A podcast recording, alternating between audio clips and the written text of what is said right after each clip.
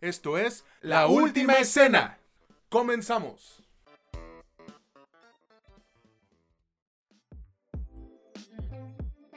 Hola, ¿qué tal amigos, amigas o como ustedes gusten identificarse? Bienvenidos a un episodio más de este que es su podcast favorito sobre cine y series, La Última Escena, donde ya saben que no es lo que te cuentan, sino cómo te lo cuentan. Los saluda con muchísimo gusto su amigo César Granados y del otro lado del micrófono está mi valedor, que está muy cansado, por cierto, mucha chamba como siempre, Mitch Moreno. ¿Cómo andas, güey? Aparte de, pues, cansado, ¿no? Obvio. Un poquito desvelado, pero nada nos quita las ganas de hacer este programa, esta emisión, esto, como sea, este podcast que pues yo personalmente disfruto bastante. Creo que tú también. ¿Tú cómo estás? Pues obviamente, si no, no llevaríamos casi cinco años haciendo este pedo, güey. Pero fíjate, yo estoy pues feliz de estar aquí una vez más, pero también algo molesto y es que te cuento rápido. Ayer eh, tuvimos el gusto de ir a la función de prensa de Past Lives, Vidas Pasadas, que es una de las películas que pues más esperábamos, la neta. Y hubo gente que no se supo comportar que estaba sacando el teléfono con el brillo bien fuerte. Unas morras empezaron a gritar, güey. De hecho, varios, eh, varias gente reconocida del medio sí se quejó en redes sociales porque dices, güey, o sea, nadie te dice que no hables, pero no chingues, o sea, respeta, no eres la única persona ahí. Había gente que pues estaba trabajando literal, ¿no? Porque ves que hay, hay periódicos que mandan a sus corresponsales a esto, hay, hay noticieros, etcétera. Entonces, pues hay que tener tantita madre, ¿no? Pues mira, eh, yo entiendo entiendo un poquitito que algunos pierden la conexión con la realidad cuando se vuelven medio influencers. Ya lo vimos alguna vez cuando fuimos a la, a la inauguración de uno de los, de los complejos de Cinedot. Y había personas que estaban justamente haciendo eso. O sea, es como solo yo importo porque yo tengo que estar haciendo este trabajo. Porque de esto vivo y chinguen a su madre los demás. Hay una parte que medio la entiendo, pero por supuesto no la justifico y me parece totalmente reprobable que no tengas ni una pizca de respeto por el trabajo de los demás y que si esperes que se respete el tuyo. Si por alguna casualidad del destino nos está escuchando alguna persona que tiene por costumbre hacer este tipo de cosas, pues muy respetuosamente chinga a tu madre. Y chingala cada que respires y cada que el mar se mueva, güey, la verdad.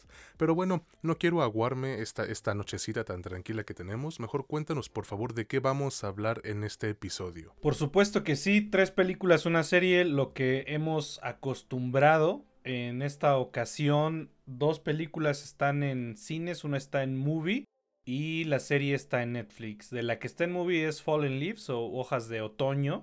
Digo, yo sé que muchas personas no pagan movie, no usan movie, pero bueno, nos tocó hablar de esta madre. También vamos a hablar de Anatomía de una caída, Anatomy of a Fall, que está nominada a un Oscar. No me acuerdo a cuántos otros, pero es una gran producción francesa que actualmente está en cines. Eh, también en cines está Poor Things o Pobres Criaturas, creo que le pusieron acá en México y Latinoamérica. Y la serie es Boy Swallows Universe, que está en Netflix. Yo creo que acá no hay propiamente un menos, no hay propiamente algo que me haga decir da que hueva. Pero sí se escuchan cosas de las que quería hablar o querría hablar una vez que las vi, como ves. Yo me encuentro en las mismas, güey. La verdad es que a todos estos productos les traía ganas. Sobre todo a dos películas que pues van a estar compitiendo en los premios Oscars, que si no me equivoco son el 10 de marzo. No creo que hagamos cobertura, o bueno, al menos en la página sí, haremos lo posible. Pero bueno, ya, cuando llegue ese día ustedes lo verán. Pero antes de continuar, les recuerdo que este podcast lo pueden encontrar en Spotify, Amazon Music, Apple Podcast y Anchor que estamos en Facebook, Instagram y TikTok como La Última Escena Podcast, que en Instagram a mí me encuentran como CES con doble S L U E, a Mitch como Michelle Origen, y en Facebook tenemos nuestro grupo llamado La Última Escena, entre paréntesis, comunidad. Además, si tú nos escuchas en Spotify, por favor dale clic en la campanita de notificaciones, dale clic en seguir y regálanos 5 estrellitas para que este producto llegue a muchísimas más personas que disfrutan pues del séptimo arte. Así que Mitch, ahora sí, ¿con qué película iniciamos? Cuéntame. Yo creo que para muchos, o al menos para mí eso es lo que importa, es más que evidente que tenemos que iniciar con Fallen Leaves, como ves. Me parece perfecto, güey. Entonces, ahora si no alarguemos más el asunto, vámonos con la película Fallen Leaves, Hojas de Otoño. Esta es una película finlandesa que pueden encontrar en la plataforma de Movie. Tuvo su estreno en cines el año pasado, pero la neta decidimos esperarnos para disfrutarla en casita y creo que sí fue buena idea, al menos pues a consideración mía, güey. Fallen Lips es dirigida por Aki Kaurismäki y protagonizada por Alma Poishti y Juicy Batanen entre otros, que no sé cómo se llamen, la verdad. Pero a ver, Mitch, cuéntanos por favor de qué trata Fallen Leaves, Hojas de Otoño, y qué te pareció a ti esta película de movie. Claro que sí, pues mira, les cuento brevemente. Aquí tenemos pues una protagonista o dos protagonistas, en mi consideración o a mi consideración. Es, una es Ansa, que es soltera, vive en Helsinki. Trabaja pues, en un supermercado con un contrato de cero horas. Se acostumbran en algunas partes de Europa ya se está medio utilizando en Estados Unidos este tipo de contratos. Pequeño paréntesis, un contrato de cero horas es que el empleador no está obligado a otorgarte una cantidad mínima de horas de trabajo, pero pues no necesariamente tú estás obligado a aceptarlas una vez que te ofrecen trabajar. Por ejemplo, te dicen la próxima semana vas a trabajar tres horas el lunes, tres horas el miércoles y dos el jueves. Y tú no tienes la obligación de decir, ah, sí, tengo que trabajar esas. Puedes decir, no, las del jueves no las tomo porque pues no puedo. Eh, tiene sus bondades, no es, no es el tema de esto, pero quería ponerlo claro. Básicamente tiene un trabajo de mierda, y estos contratos normalmente los agarra quien no tiene otras opciones. Y después, después se encuentra con otra persona que tiene otra vida bastante miserable que se llama Jolapa, que es un borracho, es un alcohólico. Y le pasan un montón de cosas bien culeras. Bueno, no bien culeras, desafortunadas. Unas en parte porque es un pinche borracho. Y otras porque parece que la película se trata de dos pobres diablos que les va de la chingada en la vida. Que ya están en una parte de su madurez como adultos en la que ya deberían de tener todo resuelto y más bien están en plena decadencia. Se encuentran y pues parece ser que quiere surgir algo ahí entre los dos justamente de esto se trata, no tiene más premisa. ¿Qué me ha parecido a mí? Pues mira, esta idea de dos personas que valen para pura pistola y se encuentran, que no tienen nada de extraordinario porque sí son personas que podrían tener eh, este tipo de circunstancias en no solo en Finlandia, sino en cualquier parte del mundo, inclusive aquí en México, y que no encuentren otra manera de convivir o de hacer vida sentimental que con el primer pobre diablo, la primer pobre diabla que se pasó por enfrente y se dejó. Pues es, esta idea es interesante, sin embargo creo que en, no sé si en la escritura o en el estilo de dirección o en el modo en el que nos quieren presentar algunas cosas que parezcan demasiado tediosas y cotidianas y la intención de, del director sea justamente esto, mostrarnos esta vida apagada, esta vida que parece un ojo de otoño cayéndose, marchitándose pero a mí no me gustó, güey. Yo no, yo no me sentí ni entretenido, ni muy divertido. De pronto decía, ta madre, estos güeyes me hacen sentir como si yo fuera la persona más exitosa del planeta, porque en serio valen para pura y están en uno de los países donde es más fácil no valer verga, pero sin embargo lo lograron. Y esta cuestión a mí me costó trabajo verla. En serio, fue, fue difícil mantenerme enfrente de, de la pantalla no sé cómo habría sido si hubiese ido a un cine, tal vez me hubiera hasta molestado, igual y lo hubiera disfrutado un poco más, pero no, la vi acá en casa y creo que fue la decisión correcta porque al menos no sentí que me gasté 300 varos en ver esta madre. Ahorita continúo porque sí tiene algunos aspectos bastante rescatables y bastante decentes, pero primero te pregunto a ti César, ¿qué te pareció? Pues a mí me gustó, no tanto como, como a esa banda que la catalogaba como, ay, no es que la mejor película del 2023, pero sí me gustó lo suficiente como para tenerla en este episodio del podcast. Y además es muy muy raro, güey, que lleguemos a hablar de cine finlandés. No porque estén gachas sus películas ni nada de eso, sino porque acá llegan muy poquitos productos. Y la neta no estoy seguro, güey. Pero creo que esta es la primera película proveniente de ese país que, que tenemos el gusto de, de platicar aquí. Fíjate que he escuchado y leído varios comentarios diciendo que, esta película no trata sobre nada y pues sí tengo que ponerme en contra de eso, güey. Fallen Leaves es una película acerca de, de dos almas descarriadas, así como tú dijiste, dos pobres diablos, que encuentran felicidad en un mundo triste, pero también es una película pues que aborda temas como el alcoholismo y, los conflictos bélicos, ¿no?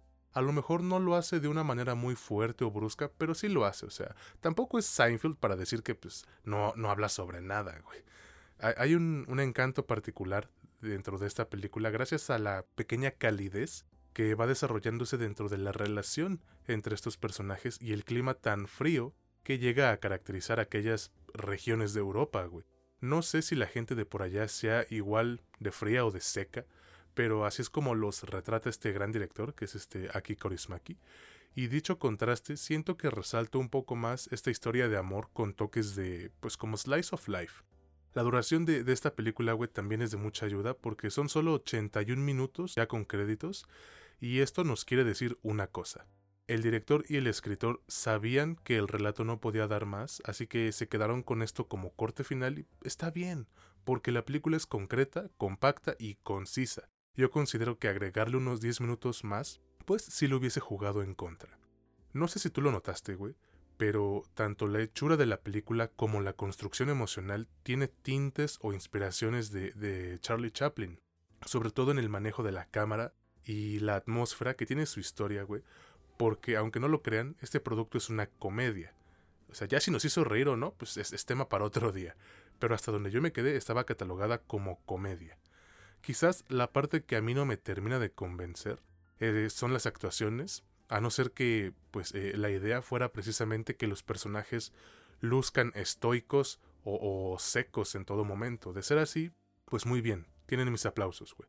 Yo en lo personal hubiese querido verlos un poquito más emotivos, más cálidos, porque pues de por sí la química es medio inexistente, y si ambos tienen personalidades frías, pues menos te la crees, ¿no?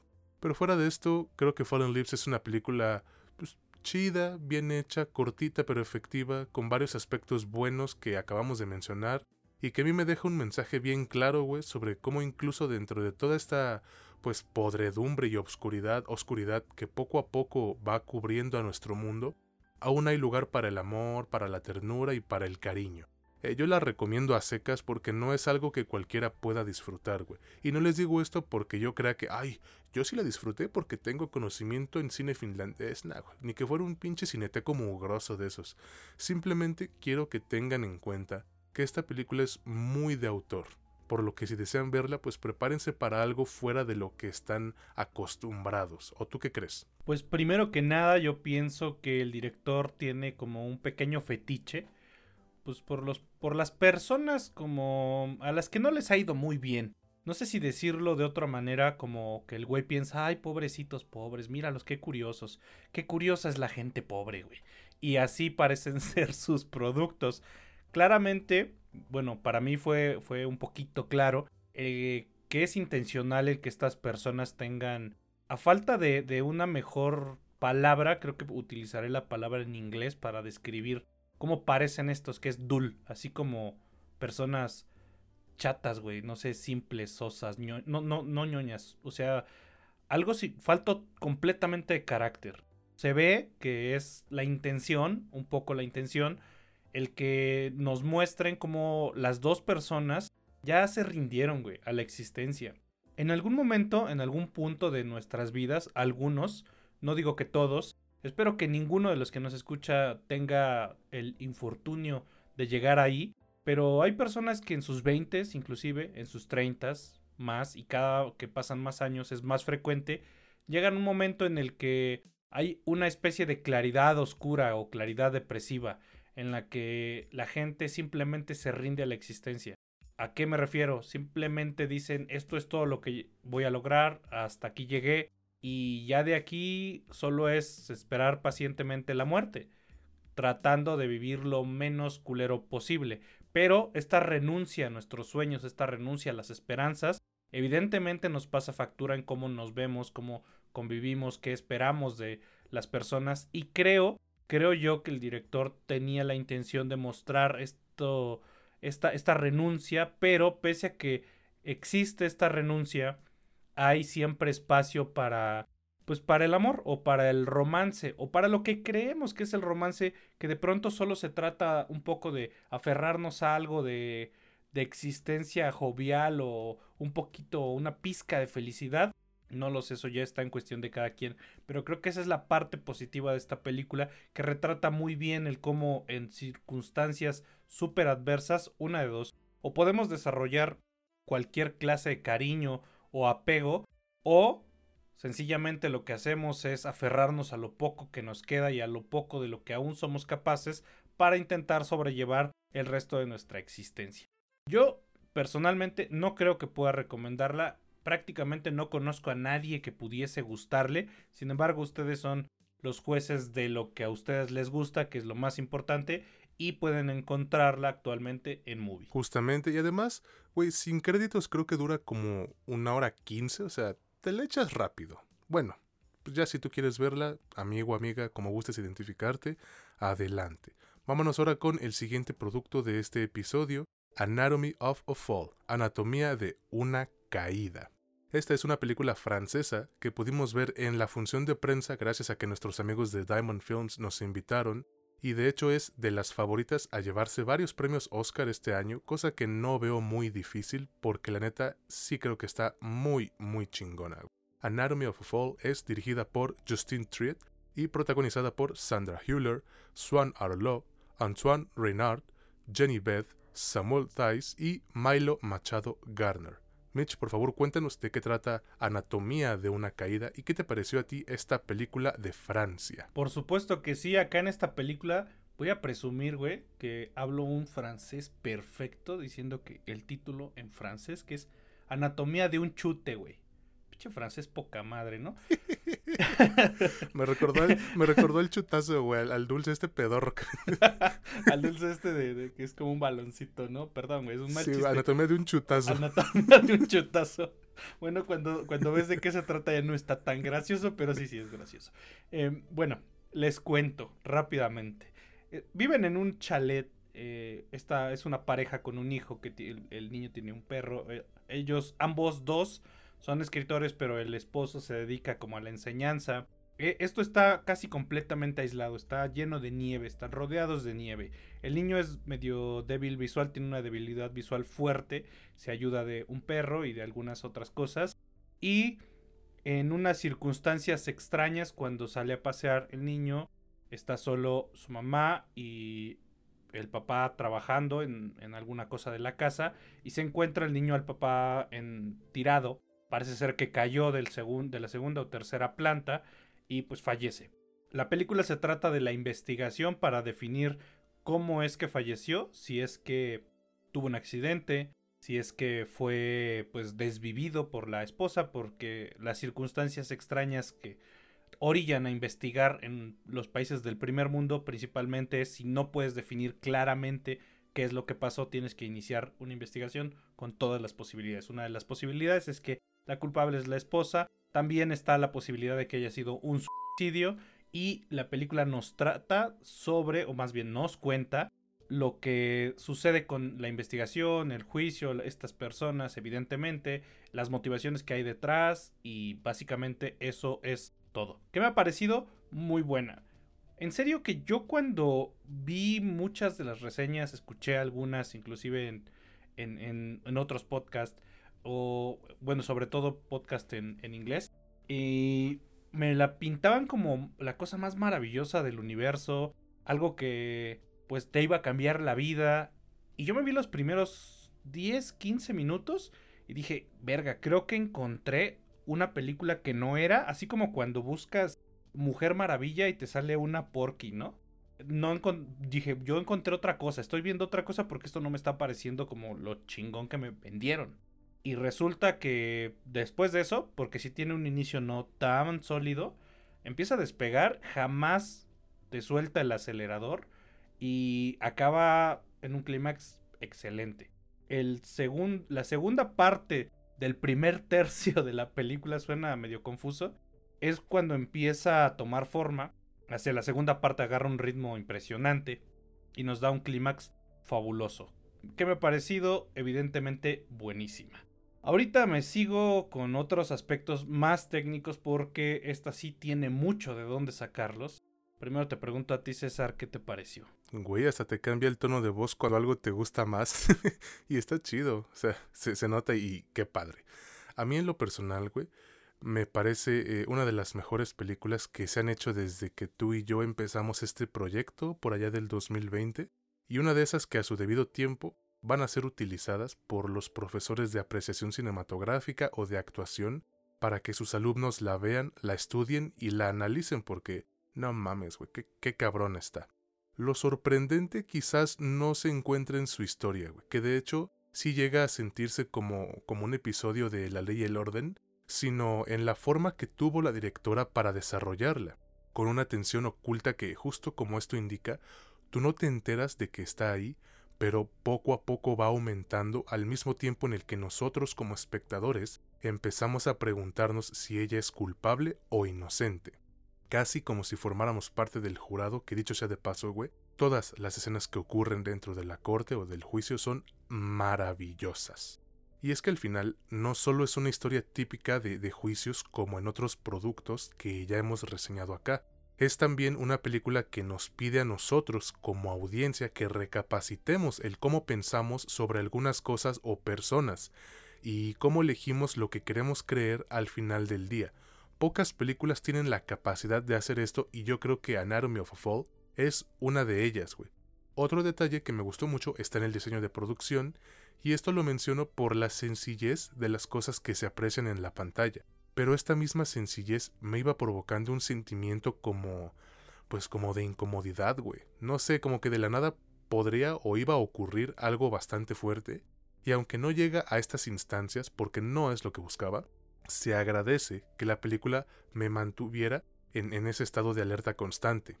Mi parte favorita de esta madre, güey, fueron las actuaciones, que de verdad se aventaron una especie como de masterclass los miembros del elenco, porque sus interpretaciones, güey, están de verdad en otro nivel.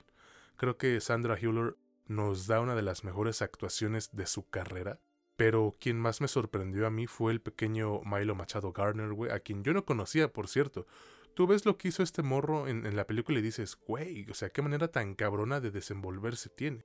No sé si fue la exigencia de, de la directora o si es talento nato, pero en serio que se rifó, güey. Y va a estar complicada la pelea por el, por el Oscar, o la competencia, mejor dicho, por el Oscar a, Mejor Actriz Principal. Quizás el único detalle que yo tendré con esta película está en algunas partes del segundo acto, no del primero. Yo, por el contrario, siento que inicia de poca madre. Y es que, te digo, en el segundo acto me parece que muchas cosas se manejan con, con bastante calma, demasiada diría yo, siento que esto le acabó quitando un poco de tensión a la atmósfera porque desde el inicio tú vas haciéndote ideas y vas juntando tus pistas entre comillas. Pero esas partes en donde no ocurre nada verdaderamente interesante sí me hicieron pues bostezar un poquito, güey, la neta. Yo creo que, que si la película hubiese durado unos 10 o 15 minutos menos, la cosa hubiese sido diferente. Pero fuera de esto, Creo que no hay nada que yo le pueda recriminar a la película, güey. Me parece un trabajo muy bien logrado, con una dirección magistral, actuaciones poderosísimas y un desenlace que me deja un tanto frustrado, pero siento que ese fue su objetivo en todo momento, por lo que yo en lo personal, güey, también me doy por bien servido. La recomiendo, sí, pero al igual que con Fallen Lips, no es para todos. Anatomy of a Fall es una gran película que a mi parecer pues los fans del séptimo arte van a disfrutar muchísimo y que sin duda, güey, será de las más apoyadas en la próxima ceremonia de, los Oscars. ¿O a ti qué te parece, güey? A mí me parece que la película tiene una cuestión bastante curiosa y es que eh, evidentemente para muchísimas personas que solo estén acostumbradas a ver el cine por ser cine y ya, y le pongan muy poca atención salvo a los productos que son de su propio país, es decir, si tú le preguntas a un mexicano cómo es el cine mexicano, más o menos te va a dar una pues pequeña descripción acorde a su experiencia. Que sea exacto o inexacto, esto ya es otro tema, pero si tienes una diferencia para cuando estás viendo cine mexicano y lo identificas rápidamente a cuando estás viendo otro tipo de cine. Me parece que todos tienen como esta generalización del cine. Sin embargo, sí hay corrientes que se pueden permear al cine hollywoodense, inclusive al cine hollywoodense que no es, no está, ¿cómo decirlo así?, sembrado o cultivado en el lado, pues, de Hollywood y está más cultivado en otras partes de Estados Unidos, más al norte, que sea más neoyorquino inclusive, hay cine canadiense que se nota canadiense, hay mucho cine europeo que se nota de ciertas zonas de Europa y lo mismo pasa en Asia y Latinoamérica cuando ves más cine o cuando te interesa propiamente esto. No les digo que tengan que hacerlo, pero es un pequeño dato.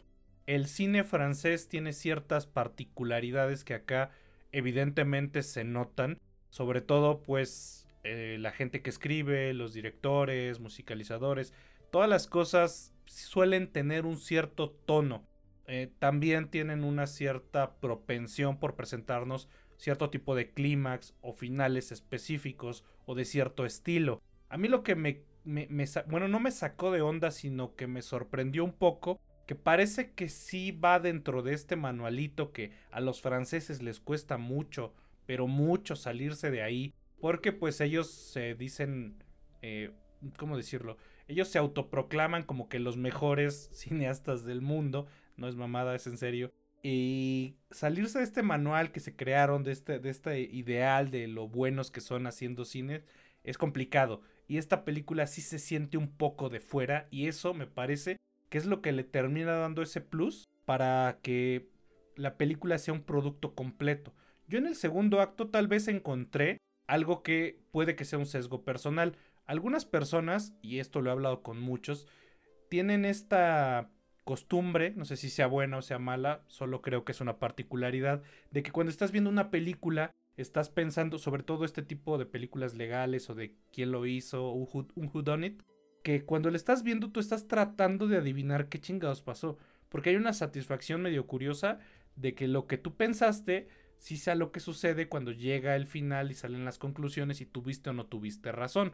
Si tuviste razón, hay una satisfacción extraña. Si no la tuviste, hay otra satisfacción extraña por lo bien hecho que te ocultaron las cosas. Esta creo que en el segundo acto, tal vez por eso tenemos un pequeño desacuerdo. En el segundo acto te presentan todas las cuestiones técnicas que están detrás de lo que sucede. Y esto se siente un poco lento, pero si tienes este gusto por estas cosas, puede que lo sientas inclusive un poco más profundo y un poco más divertido no creo que pueda agregarle más a lo que tú ya agregaste técnicamente, más que la, la buena ambientación que te dan, el buen manejo del sonido. Hay también muy buen manejo de cámaras y fotografía, pero más allá de eso yo no creo que haya demasiado, es cierto, concuerdo y también creo que debo de resaltarlo, el trabajo que hace el niño es excepcional, quisiera seguir viendo lo que hace este niño con otros papeles que le den en adelante y a ver cómo le va la película en los Oscars. Definitivamente yo puedo recomendarla y abiertamente. En lo personal sí puedo recomendarla. Actualmente está en cines, la neta no sé dónde va a acabar, en qué plataforma, no sé a dónde va a ir, no estoy informado, pero actualmente está en cines, me parece que es una buena idea para salirse el fin de semana a ver algo a las salas. Totalmente, y siento que es una de las más fuertes en esta carrera hacia los Oscars, pero bueno, pues ya el tiempo nos, nos dirá si estamos equivocados o no. Vámonos ahora con el siguiente producto, la serie a, reseñar en esta ocasión y me refiero a Boy Swallows Universe o en español es Niño Come Universo, así como, como si hablara un, un cavernario, pero van a entender por qué. Esta es una miniserie australiana que van a poder encontrar en la plataforma de Netflix y que sin duda es una mejoría notoria en comparación al producto de la semana pasada, que te vuelvo a ofrecer una disculpa, güey, yo no sabía que, que, iba a ser una chingadera de esas, pero bueno.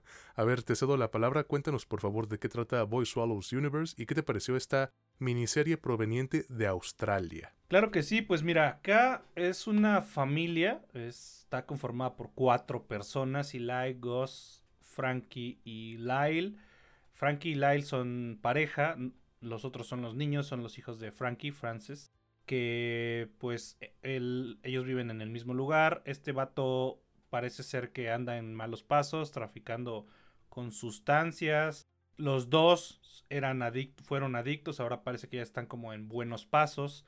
Y de pronto sucede que se llevan a este güey porque está cortando la mercancía que le dan a vender y lo secuestran, lo abducen, lo, lo privan de su libertad.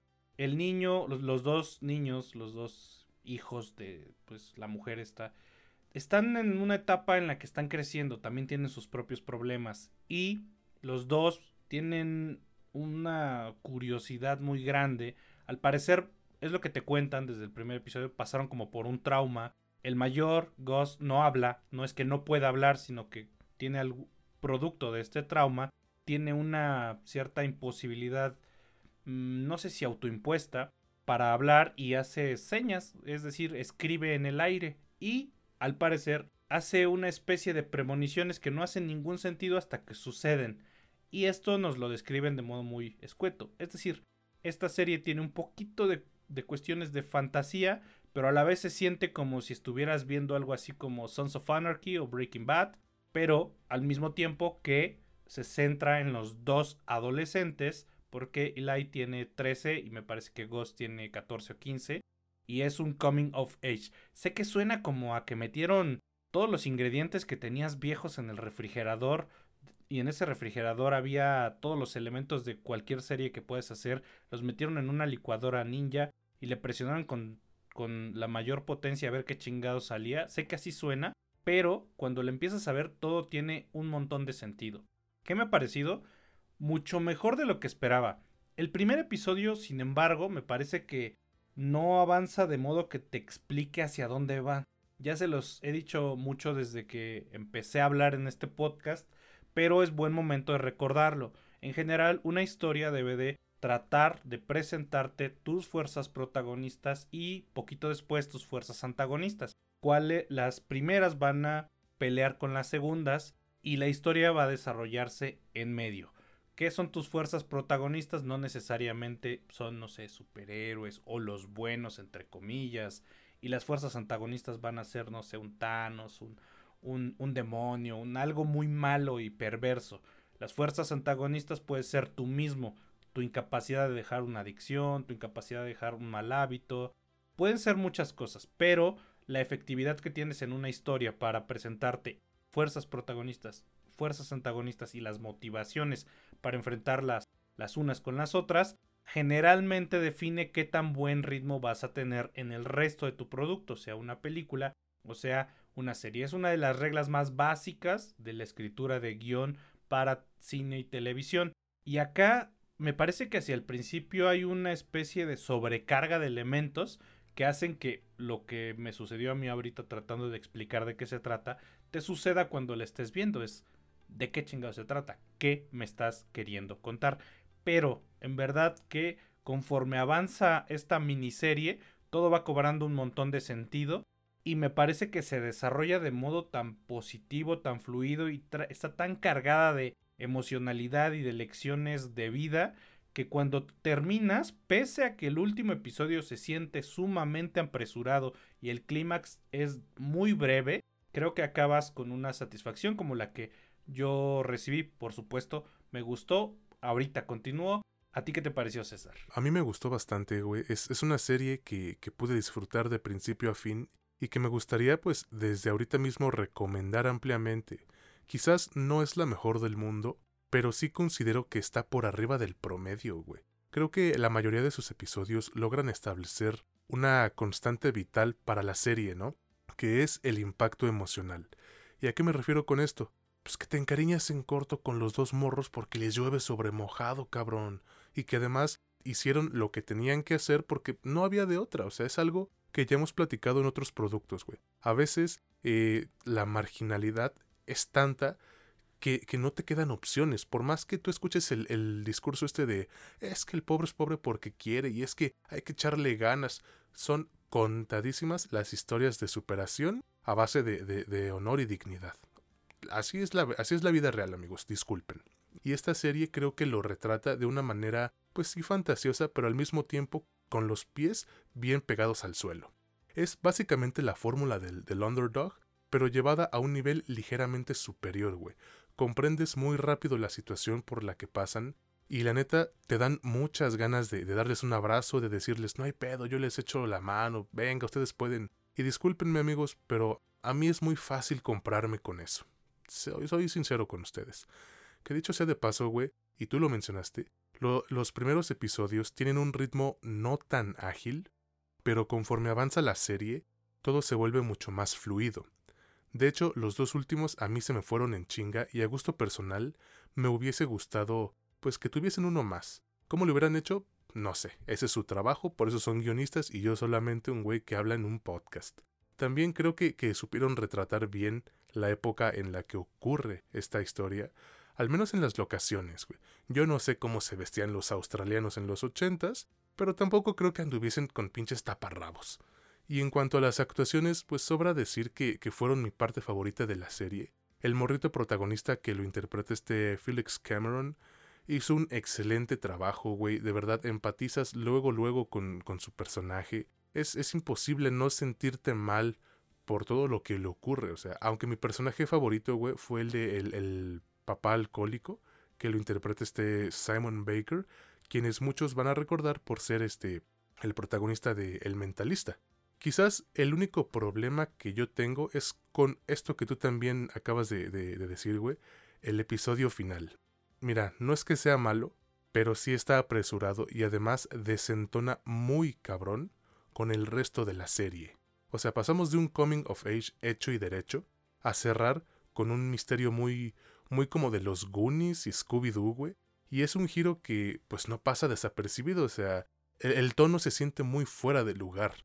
Otro detalle que, que incluso a muchas personas podría detenerlos de, de, ver esta serie puede ser la barrera del lenguaje, pero más que el lenguaje, del acento. Porque, pues, eh, eh, además de estar en inglés, es un inglés con acento australiano. Y ese es muy complicado de entender. O sea, aunque digo, le puedes poner subtítulos y ya con eso la armas, ¿no? De hecho, no sé si la serie tenga doblaje, pero pues te digo, a lo mejor es un factor que puede, que puede afectar. Pero en general creo que eh, Boy Swallows Universe es un producto pues que cumple, diría más que efectivo, güey, con actuaciones superiores a lo que esperaba. Y de hecho, en, varios aspectos técnicos, güey, siento que tiene un acercamiento más cinematográfico, no tanto pues como, como la hechura clásica que tienen varias series. Entonces yo personalmente se las voy a recomendar porque además no es muy común que, tengamos productos de esa parte del mundo y que los podamos disfrutar, pero es una de las ventajas que nos da Netflix, ¿no, güey? Pues sí, a veces juega en contra, como con la serie de la semana pasada, pero en esta ocasión nos juega mucho a favor. Yo no tengo mucho que agregar al respecto porque técnicamente has dicho pues la mayoría de las virtudes, si no es que todas las virtudes que tiene esta serie. A mí no sé si me hubiese gustado otro episodio o que ese último episodio me lo extendieran tal vez unos 20, 30 minutos 30 minutos sería demasiado pedir, pero con 20 minutos extra se hubiese sentido menos apresurado. Y sí desentona un poquito, pero te lo vas medio esperando porque no hay otra manera de solucionar las cosas. No es que desentone del todo, si llegan ahí se darán cuenta a qué nos referimos, pero no creo que reste lo suficiente como para no recomendarla. Por lo que yo personalmente sí puedo recomendarla, no ampliamente, pero es algo bueno al que lo que le puedes dedicar unas 8 horas, que es lo que creo que dura en su totalidad. Actualmente está en Netflix para que ustedes decidan si les gusta o no. Yo hago hincapié, véanla, dudo que se arrepientan y si no, pues ya, vienen y nos, nos reclaman, ¿no? Les vamos a poner un buen de atención a sus quejas. Vámonos ahora ya con el producto final de este episodio, pero antes, Mitch, por favor, recuérdanos en qué plataformas escuchan este podcast y obviamente en qué redes sociales nos encuentran. Por supuesto que sí, nos pueden escuchar en Spotify, en Amazon Music, en Apple Podcast y en Anchor. Nos encuentran en Facebook, Instagram y TikTok como La Última Escena Podcast. También TikTok me encuentran como Mitch Moreno LUE. En Instagram me encuentran como Michelle Origen y a César como Ces con doble S L U E.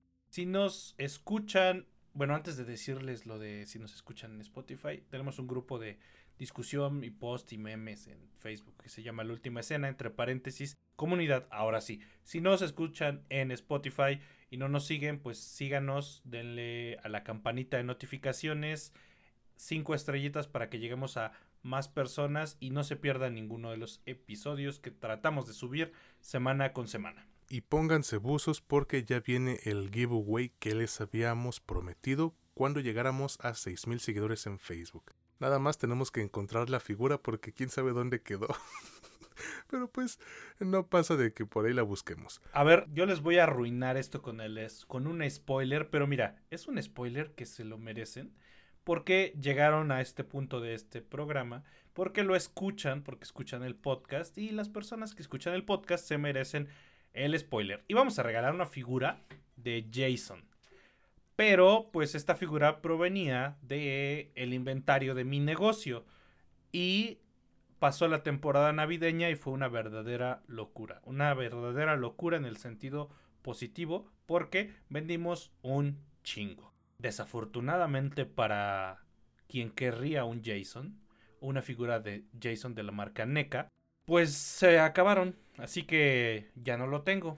Pero afortunadamente para quien no querría una figura de Jason de NECA, pero sí quiere algo de John Wick, tenemos una figura de la marca Diamond Select de John Wick, que si ustedes la buscan como Deluxe Diamond Select John Wick, verán qué chingados es lo que se les va a regalar. Fíjense que ni yo sabía eso, ¿eh? O sea, estoy en las mismas, pero bueno, por algo suceden las cosas, ¿no? Está bien. Ya estaremos preparándoles próximamente la, dinámica para que se pongan buzos, ¿eh? Ahora sí, vámonos con el producto final y me refiero a Poor Things, pobres criaturas. Este es uno de los estrenos más esperados. Pobres pendejos. Pobres diablos. Este es uno de los estrenos más esperados por el cinéfilo mamador y de los más aclamados por la crítica, güey. La rompió en todos los festivales y premiaciones a los que asistió. Y, güey, creo que hay probabilidades de que se robe la noche cuando llegue a los Oscars, ¿eh? Yorgos Lanthimos es el director de, esta cinta, la cual es protagonizada por Emma Stone, Mark Ruffalo, Willem Dafoe, Rami Youssef y Christopher Abbott. Mitch, por favor, cuéntanos de qué trata Poor Things, Pobres Criaturas, y qué te pareció a ti esta película irlo anglo-estadounidense. Andamos bien internacionales esta semana, güey. Pues si le sumas, bueno, el director es griego, así que habría que sumarle eso porque si se nota un poquito. Les cuento, en el Londres victoriano, evidentemente esto es ficticio, eh, no solo la historia, porque la historia pues no podría ser real, pero hay un ambiente que es difícil de describir, es una realidad distópica.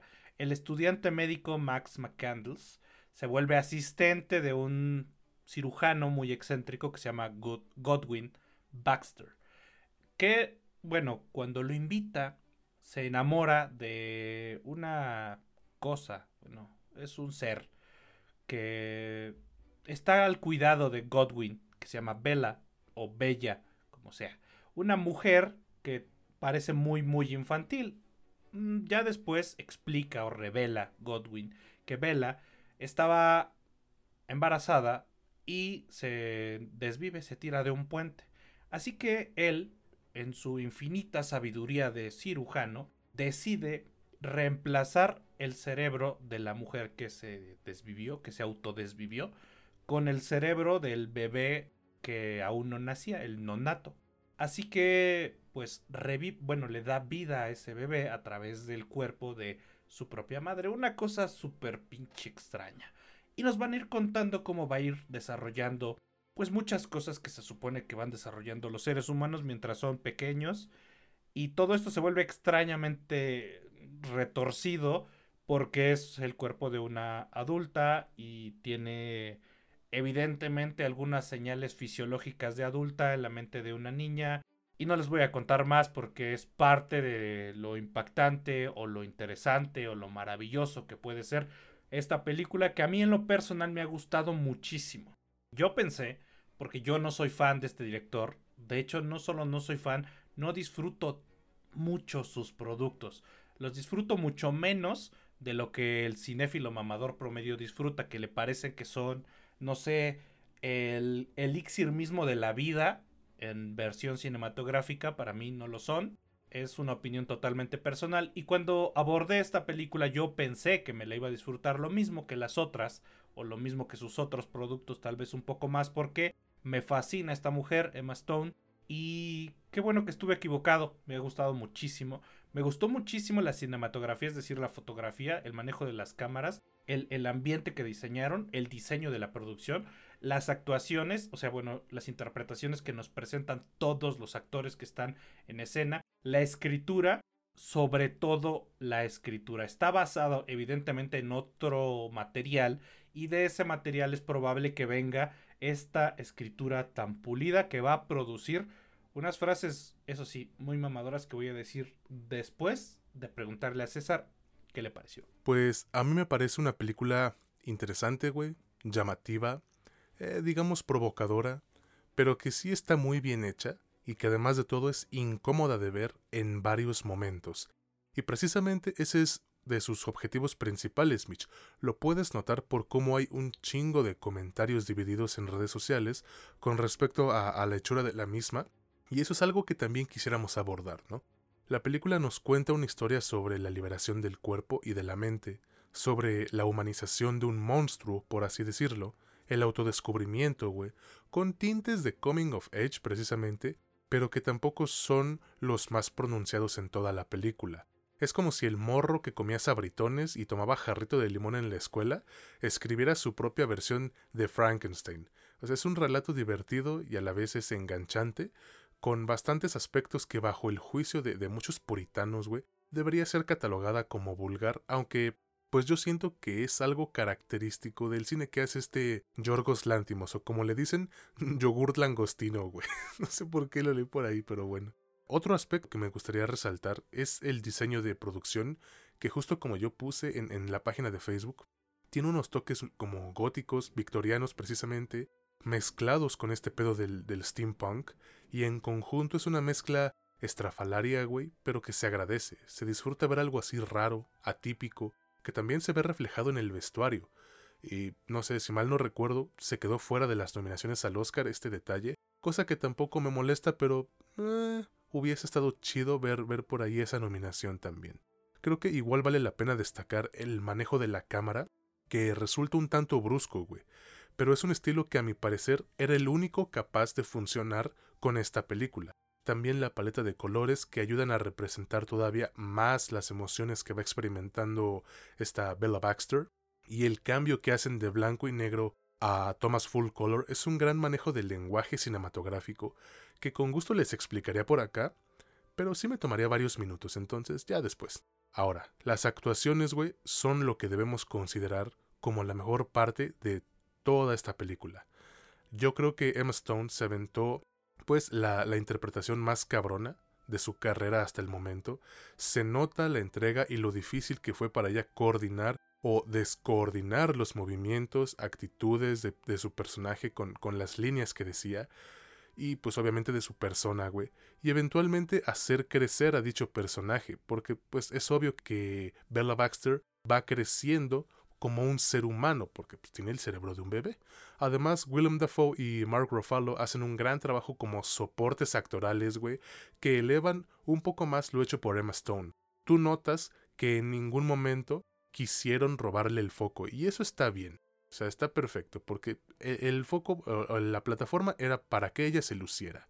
Lo que a mí me parece que de plano le juega en contra es la duración, porque dentro de sus 2 horas y 21 minutos si hay varias escenas que en realidad no le aportan mucho al producto en general, güey.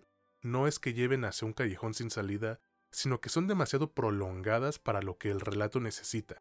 Yo personalmente le reduciría unos 10 o 12 minutos y creo que ahí hubiese quedado mejor, aunque tampoco se vuelve exhaustiva de ver ni, ni nada por el estilo. Fuera de eso, no hay mucho que, que yo pueda decir en contra de Poor Things. A lo mejor Mitch sí, pero yo no. Me parece una gran película, güey, muy bien dirigida, con un elenco que se desenvolvió de manera fenomenal y que además nos deja un montón de lecciones que poco a poco irán descubriendo una vez que ustedes decidan verla, por lo que yo sí se las voy a recomendar ampliamente, pero una vez más, no es para todos, porque de entrada es clasificación C, así que solo la pueden ver adultos con identificación.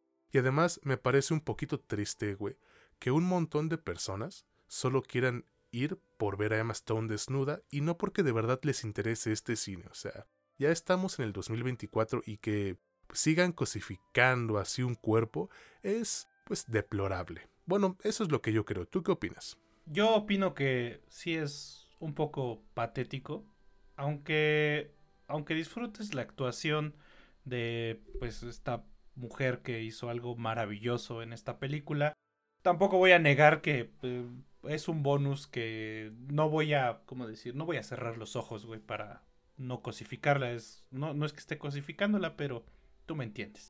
No voy a, mencionar más a estas personas porque, pues, qué pinche lamentable. Yo sí vi la película porque quería ver la película y me interesaba lo que estaba dentro. Ya mencionaste, en esta ocasión me has estado ganando casi todos los comentarios técnicos, así que no voy a sumar mucho más porque las interpretaciones lo hacen casi todo, pero sí me parece que el guion tiene algo de lo que me gustaría hablar con una reflexión final de esta película que pues miren para quien no lo sepa y creo que queda un poquito evidente esta es una especie de Frankenstein una especie de adaptación de la adaptación o la interpretación de el cuento de Frankenstein de Mary Shelley. Y aquí me vino a la mente cuando estaba viendo esto y me vino más a la mente por unas ciertas circunstancias por las que he estado pensando y me puse a reflexionar lo siguiente. ¿Es Frankenstein una alegoría sobre lo que nos hace únicos, sobre lo que nos hace humanos, sobre lo que nos hace individuos? ¿O es a su vez un cuestionamiento sobre lo poco que entendemos las relaciones humanas y lo mucho que sobrevaloramos lo que la sociedad ha moldeado y nos ha dicho que es, entre comillas, lo correcto? Vemos el espíritu libre de un ser y no logramos entenderlo, al no entenderlo lo satanizamos y al satanizarlo lo condenamos a desaparecer. O, por otro lado, es que lo idealizamos como el espíritu libre y creemos identificarlo como espíritu libre y no es más que una aberración, producto del desenfreno de nuestras pasiones y el hedonismo sin ningún límite o obstáculo. Después de eso, obsesionados con satisfacernos sin freno, subimos a un pedestal inmerecido a quienes parecen desafiar algunas de las convenciones sociales, endiosando a quien es un poquito diferente de los demás. Esta película es una interesante reflexión la que nos deja la historia de Bella, el monstruo, entre comillas, de esta producción. Una que yo creo, sinceramente, que muchos necesitamos hacer. Evidentemente la recomiendo, está actualmente en cines y espero que dure ahí un buen tiempo y lo gane todo. Híjole, güey. En esta ocasión, yo creo que los Oscars sí van a estar algo reñidos, aunque me parece que mejor película ya tiene ganadora. No voy a decir cuál porque van a empezar. No, qué pinche bodrio. Que, güey, ustedes no saben diferenciar trama de historia. Mejor calle 12. Pero bueno, con esto terminamos el episodio de esta semana de su podcast favorito sobre cine y series, La Última Escena. Y pues quiero agradecerles a todos y cada uno de ustedes por seguir apoyándonos, pero en especial esta semana un agradecimiento enorme a todos nuestros colaboradores porque, ¿qué creen? El día de ayer, eh, sí, yo me lancé a la, a de Past Lives, pero también el buen Jerry fue a cubrir una función de terror llamada Backhead, que pues eh, fue por ahí por la Diana. Hoy el buen Roy Barra está cubriendo una de Universal, de eh, Argyle, Agente Secreto. Mañana van a ayudarnos a cubrir otra de Diamond Films. Y otra de, una película de, cine mexicano, güey. bueno, sale la chica esta que hizo a Cindy la Regia en la película Cindy la Regia. Entonces, eh, hemos andado con mucha, pues, carga de trabajo, entre comillas y creo que no lograríamos cubrir todo esto sin el apoyo que ellos nos dan, así que de verdad muchas, muchas gracias. ¿Algo que tú quieras agregar, Mitch? Pues tengo que extender ese agradecimiento y en esta ocasión sí voy a enviar un saludo. Hace mucho que no envío saludos personales. Saben las personas que, que están cerca de mí, que aprecio muchísimo que nos escuchen, que pongan atención a esto. Sé que ya es complicado, sé que es muy complicado después de tantos episodios y que pues somos amigos y por mucho que nos quieran nuestros amigos no van a estar escuchando un podcast todo todo el tiempo. Pero sé que hay personas que lo escuchan mucho y aquí nunca, nunca he enviado un saludo eh, a mi querida amiga Jacqueline. Nos ha escuchado en muchas ocasiones y estoy seguro que nos va a escuchar en esta ocasión. Eh, un saludo hasta allá, te quiero mucho, un gran abrazo hasta donde estés. Igual un saludote y gracias por tu apoyo, amiga Jacqueline. Bueno, amiga de Mitch, Miano. Y ahora sí, nos despedimos, cuídense mucho, que estén muy bien, gracias nuevamente y nos escuchamos la siguiente semana en un nuevo episodio de este que es su podcast favorito sobre cine y series, La Última Escena, donde ya saben no es lo que te cuentan, sino cómo te lo cuentan. Yo soy César Granados y estuve con mi buen amigo Mitch Moreno. Que pasen un excelente día, tarde, noche. Hasta la próxima.